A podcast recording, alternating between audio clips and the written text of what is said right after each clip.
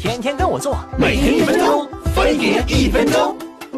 表弟最近干什么都用左手，还不是听说左撇子更聪明？哎，他这智障，光靠这招哪能掰过来？哥可真拿他没办法。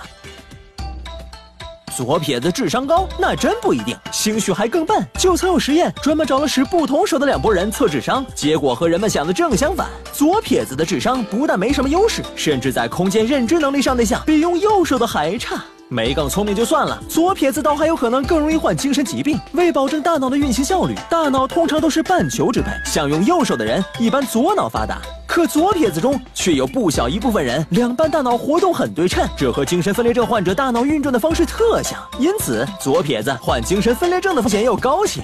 不过左撇子在音乐、绘画、空间几何等领域会有更强的创造力，在一些运动项目中，左撇子选手往往会让对手很别扭，取得意想不到的好成绩。表弟最近老用左手，人还不见聪明，夹菜总是掉，得给他揪回来。可不能这么说啊！要是他撸管也用左手，那右手根本不用离开鼠标就方便了。